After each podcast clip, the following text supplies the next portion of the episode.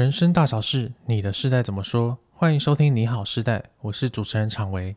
这个节目会在每周一的晚上六点播出，欢迎你追踪订阅我们，陪我们一起打开世代对谈的大门，聊聊差异背后的在意。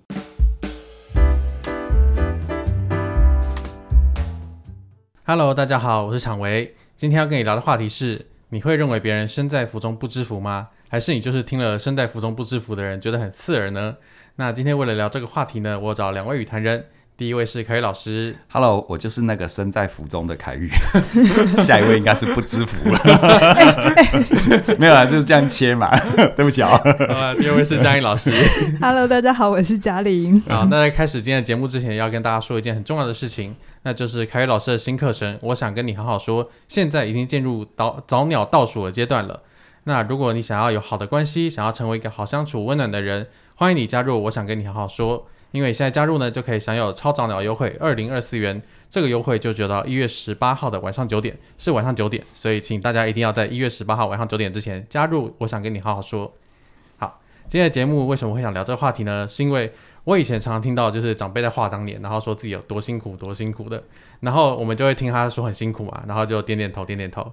结果他这个时候就会话锋一转，跟你说：“哎、欸，你们年轻人不要身在福中不知福。” 嗯，然后我们就会想说：“哦，好，我们不要身在福中不不知福，那我们努力一点，用心一点。”结果我们在努力用心之后呢，会遇到一些挫折跟一些沮丧嘛，然后我们就会跟长辈们就是 complain 一下自己的事情，结果他们就会觉得说。哎、欸，不要身在福中不知福。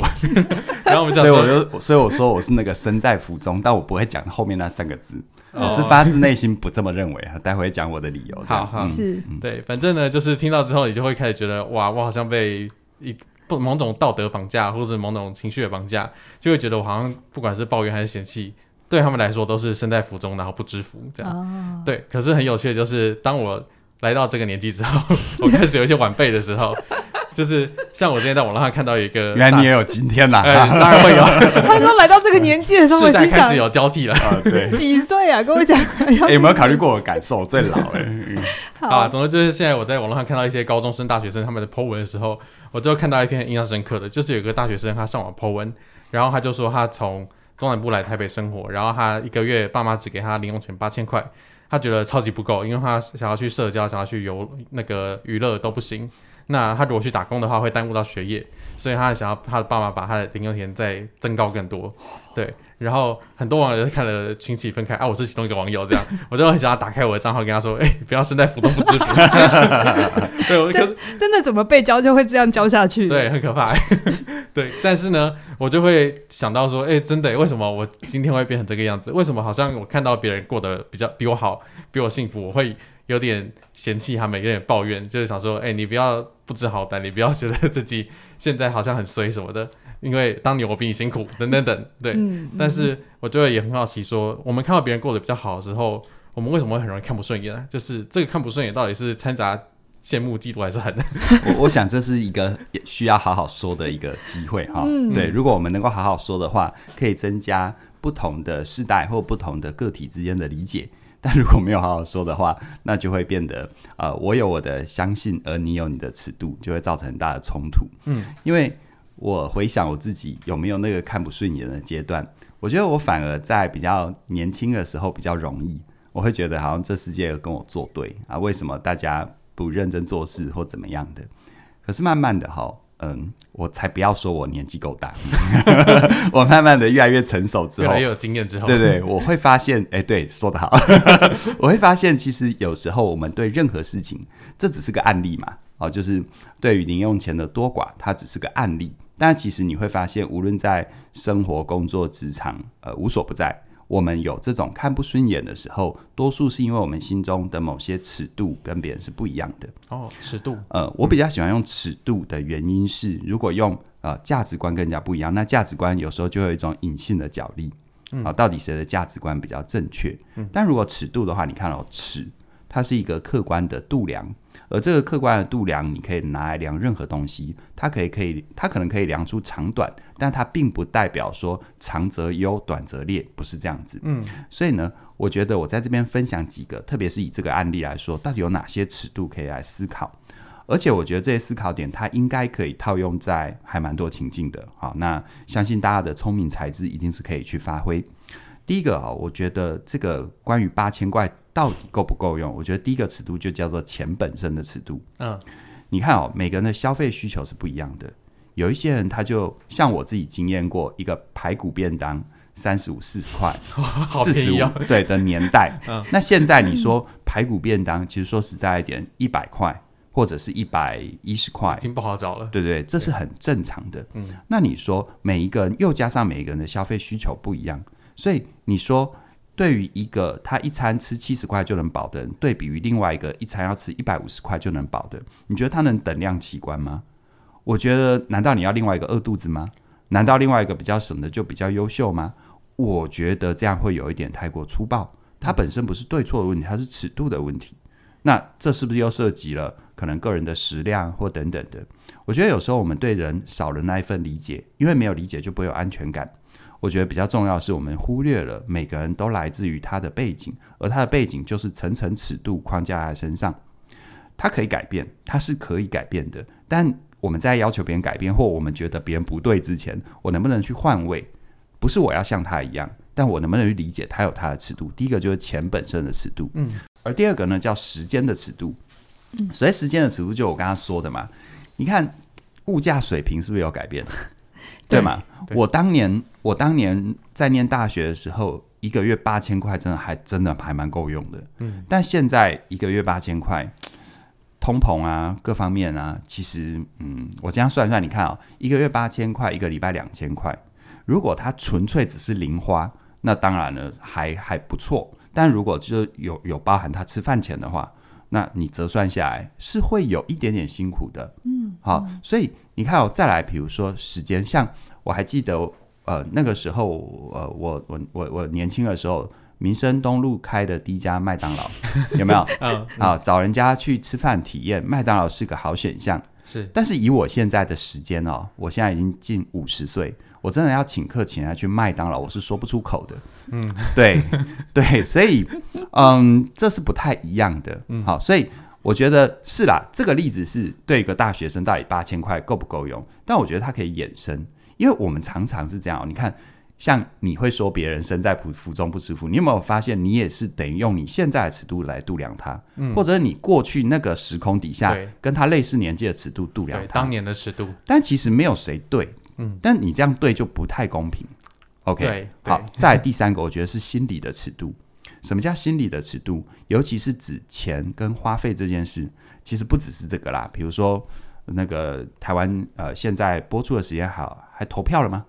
现在播出的时间十五投完了，刚投完，对不对？嗯、那你看，你到底选择什么样的领导人物来领导我们自己，嗯、是不是也是一种各种价值、各种因素综合起来所做的一个决定跟判断？嗯，所以在心理的尺度上，你看哦，一个如果他从家境比较优渥的环境出生的，跟另外一个他从比较呃。呃，一般阶层啊，然后再来跟另外一个是劳工比较辛苦家庭阶层，他们看待八千块真的不一样哦，真的。好，那你说对于一个富二代来说，他看八千块，他真的不觉得那是个数字，但你硬就是要冠上，把它冠上一个铺张跟浪费，我觉得也不尽公平呢。嗯，要不然其实以台湾相对比较中下阶层，你要跟你要跟难民比吗？嗯，对啊，确实比不完，对不对？是比不完的。我觉得这个在本身比较本身，其实就是我们痛苦的来源。嗯。而最重要一点是，我想谈的就是，虽然每个人都有的尺，都有自己的尺度，我也没有要你一定要去扭曲它，或者硬要去配合它。可是，当我们太过想要维护自己的尺度，我们太过认为只有自己的那把尺才叫公理跟正义，那么我们就会把自己的认为当成是所有人的应该。哦，哦，我的尺度是这样，嗯、就所有人应该这样，就叫做上帝的唯一标准。嗯，那就很粗暴啦。你确定你是上帝，还是？还是这个想要统治世界的恶魔啊，这个不好说哦。所以我们会说，身在福中不知福。某种程度上，就是因为我们可能看不习惯别人的尺度，又加上我们多了很多在内在那种比较跟竞争啊，比较跟竞争。对对对对，嗯嗯就是哎，我当年怎样，而你现在怎样？对，啊，竞争就是你应该，我不应该等等之类的。我们会觉得那个福好像就已经有一个价值的评判了。没错，你觉得那个是福这样？嗯，对对对对，嗯、所以我觉得其实。先去觉察，每个人都有不同的尺度，再去往下一步。呃，其实我蛮喜欢嘉玲常说的，就是宽容嘛。其实宽容它不是突然之间我要接纳所有的事情，嗯，是你先弄懂一些东西，慢慢的走向这个。嗯，是是，嗯，好。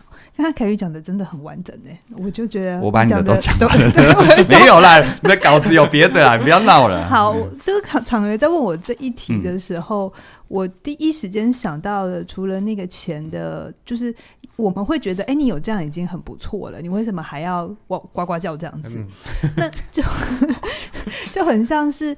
我觉得如果比较好，刚刚凯宇其实有讲到，就是有的时候有一些人的家境跟我们不同，他会遇到的生命的困难就会跟我们不同。比如说像我们都是自己白手起家的，所以我们的生存焦虑会比较大。嗯，就是我们可能二十几岁的时候就要想着我们怎么在社会上有自己的一席之地。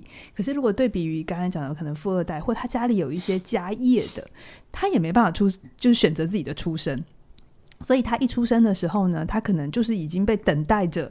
要做个了什么事情，他是没有选择的。我们是，我们是得自己选，然后选的有一点焦虑。那他们是没得选，嗯，然后其实很无奈。可能吧，所以他们也会有一些困难跟痛苦，是外面的人不知道。可是当他要讲他自己的无奈的时候，因为我们是那种比较需要自己找的人，我们就会觉得你身在福中不知福。哎，你爸是不会把你 fire 的，你知道吗？对，没错。对，然后你你你怎样再做的再怎么烂的话，你都还有钱可以拿。嗯，对，我们会这样想象了。对，但是他的主观视角就是我的成功叫做应该，对，而且没有办法证明，因为你就是老爸就那么成功，对，一直接嘛，但不成功就变败家子。对，所以我们 真的都很难去同理跟我们不一样的人，我觉得这是大前提。嗯、是，然后我也觉得有一件事情是大家心里有感觉就好，因为我们都会走过这一段，叫做每一个世代的年轻人都会觉得自己被辜负，不管你在哪一个世代。哎，就开始你有这种感觉吗？有啊，蛮强烈的啊。对啊，就年轻人都会觉得自己很委屈。我自己创业年代，就是我上一辈都是刚好趁着那个呃台湾经济起飞啊。婴儿潮啊，那我就觉得我都没有他的时代。嗯、可是事实上，我后来自己现在看。就像我现在很多年轻一辈就说，哎，你就影响，你就刚好接着这个网络万点啊什么的，没有没有，就我之于现在比较年轻的，他他我之于比较年轻，就现在比较年轻人看我还要年轻的人，不不不，现在比较年，比如像你看我，你就会觉得我把握了网络起飞哦，我把握我把握了疫情疫情红利，是对啊。是。嗯，你真的太会讲了，嗯、你要把我的，哎，是这样吗？嗯、对，就是我自己也会有这种，因为我跟凯宇的年纪比较近啊，所以我们会没有没有看不出来，别这样。嗯、所以我们会有一种，就是我们父母亲那一辈，真的，你只要认真做，就都蛮有机会的。可是到我们的时候，其实选择已经比努力更重要。哦，这这句话已经在我们这一代的时候已经开始出来了。嗯、对，然后慢慢的。所以可能我会觉得他们是有福气的人，我才没有身在福中不知福，对不对？可是我们反过来，他们看我们哦，我们要互看哦，他们也会觉得我我很有福气，虽然在经济上没有那么的有好的条件，可是我们的生活很很安定哦。我们已经没有戒严时代的那种恐怖的，就是就是随时会氛围。对，然后我们其实是很。相对起来，我们不用做那么多劳力的工作。嗯，比如说我妈十几岁的，在我十几岁念书的时候，她是要去工厂工作，他们有很多身体上的苦。嗯嗯，我们其实已经不需要了。嗯，对，所以那我再看下一代，我就会觉得现在的小孩也很幸福啊。就是 我也会觉得他们在福中啊，比如说他们的生活很多弹性，是工作很多。就是现在很多元，很多职业的选择，对，或者是很多、嗯、很多概念都被打破了，嗯，很多很多的可能性，嗯、而且很多的资讯取得真的是很辛苦，哎、欸，很很容易。比如说我自己在做论文的时候，我都会觉得。我为了找一篇 reference，我要跑去嘉义。他们现在只要点一点，它就会出来。电子书了，这样。对，但我会我我可以说他们身在福中不知福啊，对不对？对，就是你资讯那么快。这样讲的话，我的指导教授当年常常跟我们讲说，那他们以前跑统计要手算，哪有什么统计软体？对啊。所以永远比不完。可是你看，我觉得他们是福气，对不对？我看下一辈是福气，对不对？但他看我们就会有一种不公平的感觉，是他们的高房价。他们的实质购买力在下降，嗯，所以每一代都有自己的挑战，嗯，对。然后我们最常是在别人身上看到我们自己要的，哦，羡慕是什么？羡慕就是别人有你没有嘛，对，这是投射还投射性认同，他就是羡慕，是是是，就是我们我们其实是在对方身上，可是你看哦，你认得出对方身上有你没有的东西，但你是不是就是可以看得到美好？对，你的眼睛是看得到美好的，嗯，所以你认得出来啊。对，如果你看不到的话，你根本就不觉得这是个事嘛。对，所以我觉得我们要去先认同自己，我们看得到美好，但是我们不要去做第二件事情，就是把自己放进去比哦。看得到美好跟一定要硬要比，对，这是两件事。我可以我可以欣赏林志颖很美好，但我硬是要跟他比腿长，我就不知道在哪里。就砸拿石头砸自己的脚这样子，所以砸了也不会变长啊。对，这麻烦就在这里，就是这样子啊。啊所以我们常常在上一代看到机会，嗯，比如说我们看上面是机会，你们看我们也是机会，对不对？嗯嗯、可是我们我们会在下一代身上看到丰盛。哦，上一代看到机会，嗯、下一代看到丰盛。对对对，像是呃，我再讲一个实际的案子，案例就是最近因为我们 CIA 会有就是又上课嘛，然后我们的学员就四面八方，然后来了一个我觉得相对呃。出现在教室的几率不那么高的学员，他就是一个大概六十多岁是的呃，我现在不太叫做呃比较银发一点的呃长辈长辈，是要要，要中文好难。然后因为他比较年长，然后他的工作不是不是就是读书读很高的那种比较文书的工作哈，他的工作相对也是比较基层的工作。是。所以他进来学习，是因为他很想要改善他跟家人之间的关系。我听了非常感动，哦、而且我让他自我介绍的时候，嗯、因为其他在场的学员几乎就是他小孩的这个年纪，嗯，所以你知道那是一个很大的冲击，就是一个我们像爸爸一样的人说他很想要进步，而其他坐在底下的人是因为他们的爸妈让他们很痛苦，啊、所以你知道那个落差感很大，哦、真的、嗯，对。然后就是他进来的时候，我我非常感动。可是我们实际跟他互动的时候，我就看到了。世代的差别就在这里了。什么叫做你有福气？嗯、可是真的有的时候你不知道。比如说，我们看他们很有机会，对不对？嗯。可是他们就在那个年代只能念到国小、国中就很厉害了。嗯。对。然后他们就得出去工作，所以意味着他们内在有很多的心智城市，或者是很多情绪是没有那样的语言的，或他们没有这样被教什么叫情感教育啊、哦、性别教育啊，嗯、这都没有在他们的世界里头，边边都碰不上的。对。然后。嗯他们就就这样子一直工作，一直工作，一直工作，工作个五六十年，准备要退休了，对不对？那、嗯、大家都知道，其实面对退休，其实是一个回归到你这一生统合最重要的阶段，因为你接下来要面对可能的死亡。嗯、那你的内在其实是会有非常多恐惧的，因为我觉得人人一生最大的恐惧就是死，嗯，没有再比这个更大了。是。所以他们会有很多的恐惧，可是他们没有那些语言，没有那些城市去把自己说清楚。嗯、所以，即便是我们要陪他，其实他也很想让我们懂他。可是，我们这中间还是有很多的来回拉扯也好，嗯、或者必须要彼此的习惯也好。那你看哦，你他们就像有一台电脑，可是他没有配备你的城市，你有的城市他们没有。哦，所以有的时候我们会觉得你很好啊，你你你有拥有了什么，可是我们不会知道他缺什么。嗯，因为我们不在那个时代里，我们就只看得到他的美好。对对对对对，他们也不知道我们缺什么啊。对对对，所以我会觉得是这个样。所以你看，我我我其实很长的时候在想，我跟他如果互动有多么的困难跟艰难，在他的内在反过来也是这样的。哦，我我很我很多时候都会觉得，我们跟父母亲那一辈有很多的困难，然后我们很生气，可是我们都没有反过来想。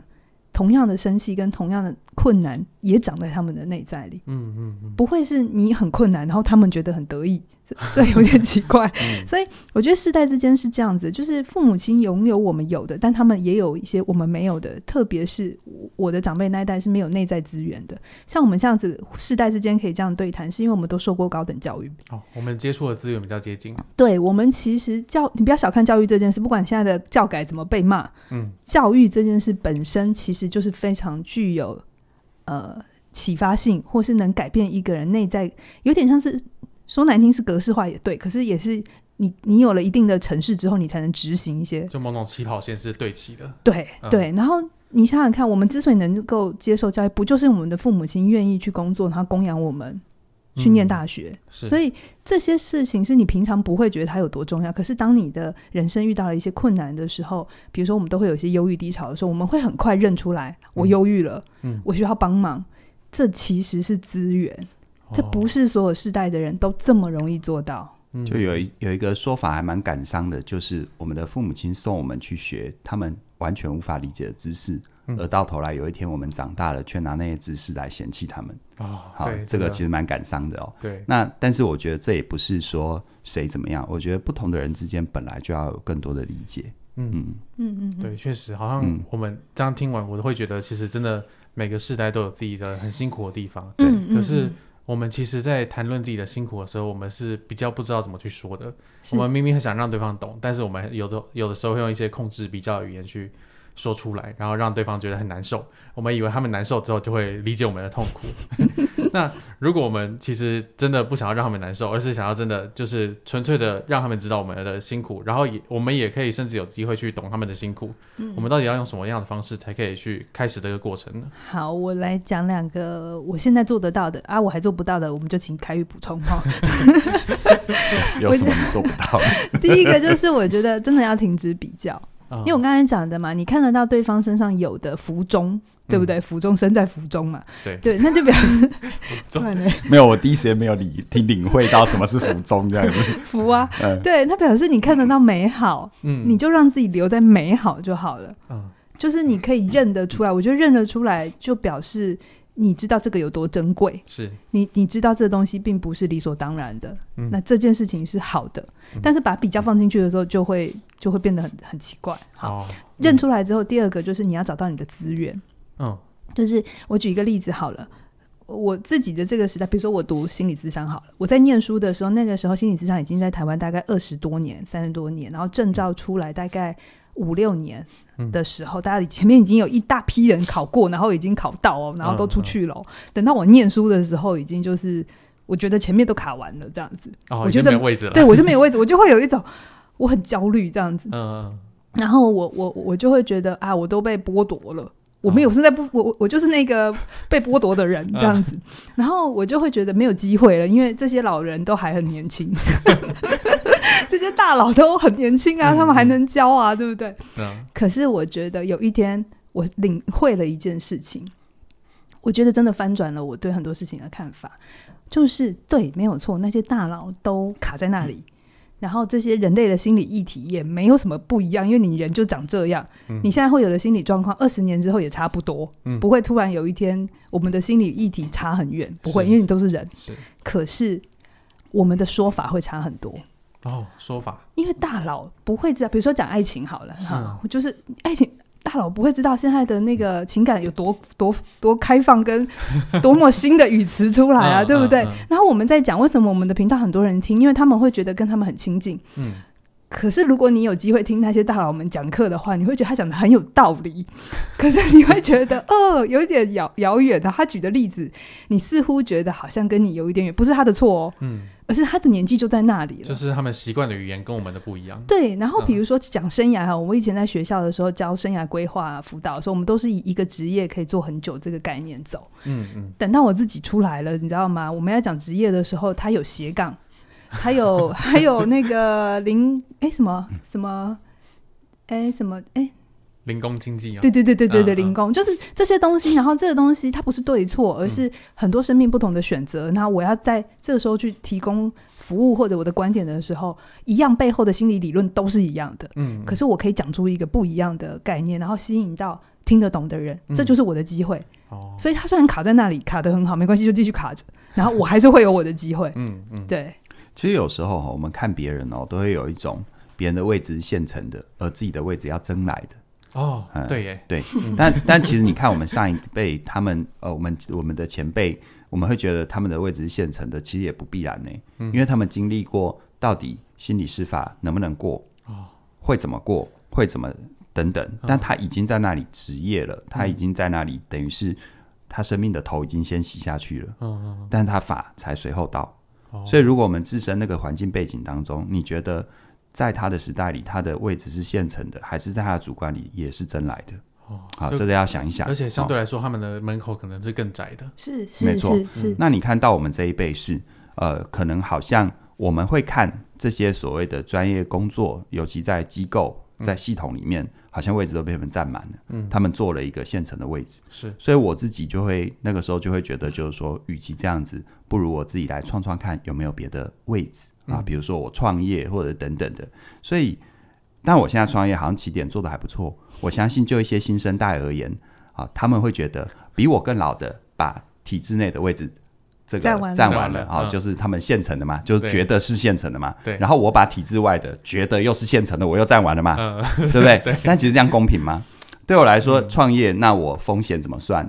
我谁能跟我保证成功？嗯，而且当我创业的时候，我说实在一点，我同业看我也怪，一般民众看我也怪，做教育训练看我也怪，对，就谁看我都怪，我根本 我根本不属于任何位置嘛，对，真的，对不对？那你说好，人最害怕的是什么？孤单寂寞就会觉得冷嘛，对不对？哎哎、欸欸，你你你忍忍得过这个吗？啊、所以所以我觉得为什么我一直在谈尺度，而不是谈价值，不是谈优劣，因为。没有人能够跟你保证任何事，但不代表这世界是危险的。反而正因为你不需要别人的保证，你可以去冒险。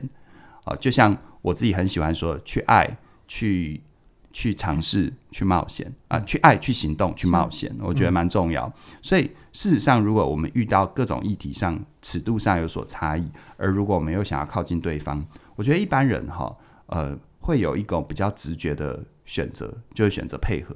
嗯，配合这件事情哦。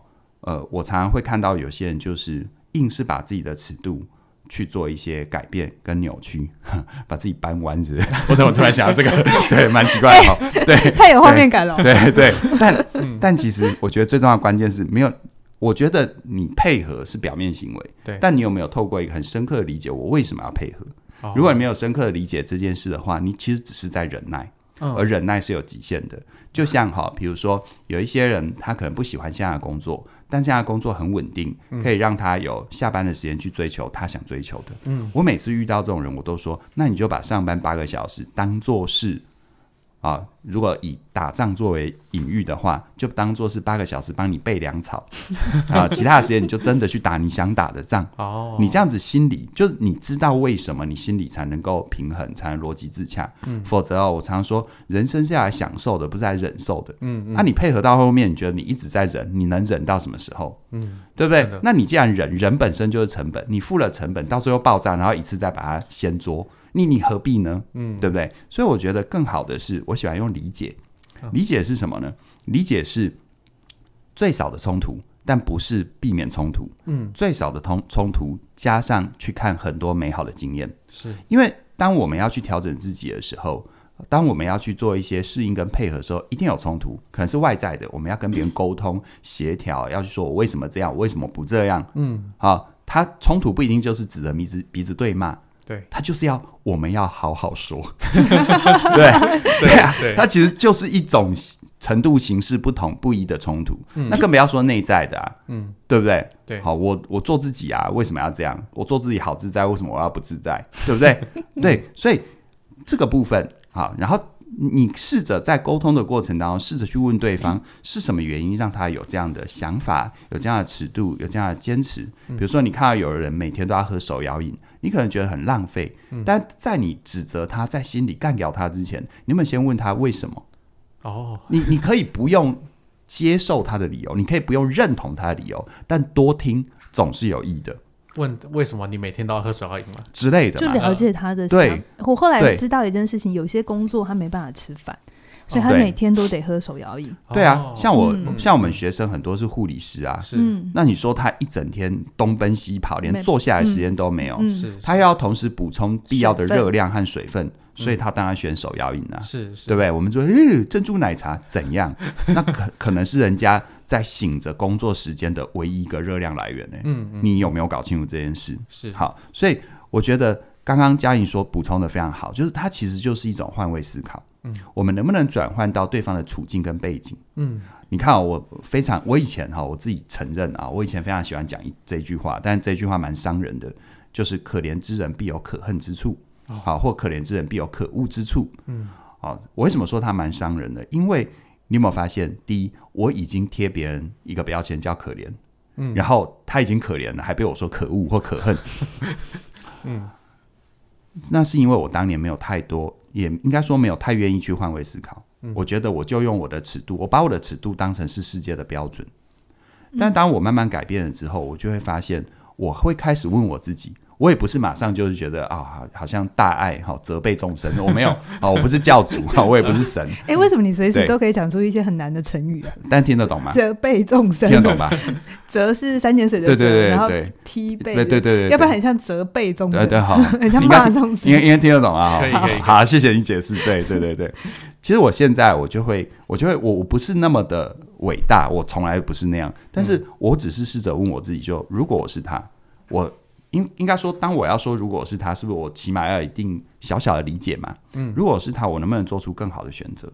啊，就像我们常常会抱怨我们爸妈用不当的方式教养我们，但我反过来说，如果你把自己完全放到他的时代背景、资源条件，你能。你能做出比他更好的选择吗？对，甚至他的生活压力、他的经济状况。嗯、对啊，就像我以前常常会呃提到，我的母亲比较是恐惧、担心、害怕。嗯，但我发现，当我换位到他的主观世界的时候，他已经够厉害了，好不好？嗯嗯，他没有崩溃。嗯，对啊，我我没有把握，如果我过他的人生，我能不崩溃哦？嗯，我一点把握都没有，所以我反而发自内心的对他产生那个敬意，嗯、而又回想到他当年怎么照顾我，那份爱就会出来。嗯，所以。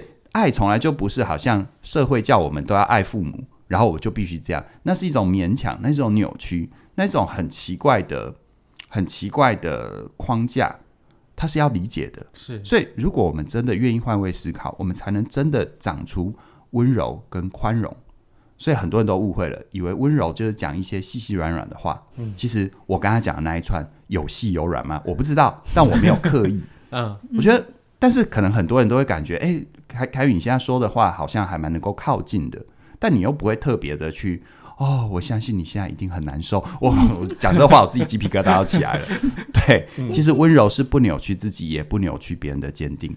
哦，对，所以我会觉得，从尺度这个这个这个话题，我觉得可以看待很多，或许可以让自己人生过得更好的一些想法跟做法。嗯，哇，老师，你刚刚讲到爱，我觉得好，突然。我我才知道说，原来是在差异之间，有时候真的是需要一些爱的力量来 来化解的。像我其实可以见证凯宇的那个不同，就是他刚才讲到母亲，嗯、我觉得我凯宇你讲过一句话，我真的非常的认同。嗯、他说，当我们还不成熟的时候，我们会在父母亲身上看到我们讨厌的地方。嗯嗯。当我们成熟之后，我们才能在父母亲身上看到我们觉得是喜欢或是优点。嗯。你真的要够成熟，你才能在你父母亲身上看到。好的东西，不然的真的就只会看到那些让我们很痛苦的感觉。尤其当你父母亲还在的时候，嗯、他们每天的日常在你的主观世界不就是专 专业惹毛你吗？对不对？惹毛你专业户这样。对，然后我们甚至在跟上一代或者下一代相处的时候，我们也常常被他们惹毛嘛。他们也觉得我们在惹毛他。对，没错。然后我们就会很希望他们可以温柔的理解我们的辛苦，可以。就是我们想要被懂，对。对对，但是我们很少就是好好的懂别人，对，我们很少要求自己去好好温柔的懂懂对方。然后我们有时候甚至想要温柔的懂对方的时候呢，我们会用一些讨好的方式，用一些扭曲的方式，然后让对方听了之后的确觉得蛮蛮蛮不舒服的，就 是想说你为什么要突然讲这样的话？嗯，但是对，确实就是凯宇老师在这一门课程，我想跟你好好说，这门新课程里面就提到说。温柔真的是不扭曲自己，也不扭曲别人的坚定，而这个坚定呢，其实是可以带给我们很多正向的关系的互动，或是一些感情上的增温。所以凯瑞老师的新课程，我想跟你好好说，非常鼓励你现在要加入，因为这个优惠超涨的优惠，二零二四就只有到一月十八号的晚上九点，请大家在一月十八号的晚上九点之前一定要加入。我想跟你好好说。那今天的试菜节目就聊到这边啦，期待下周一的晚上六点再跟你聊聊有趣的话题喽。拜拜。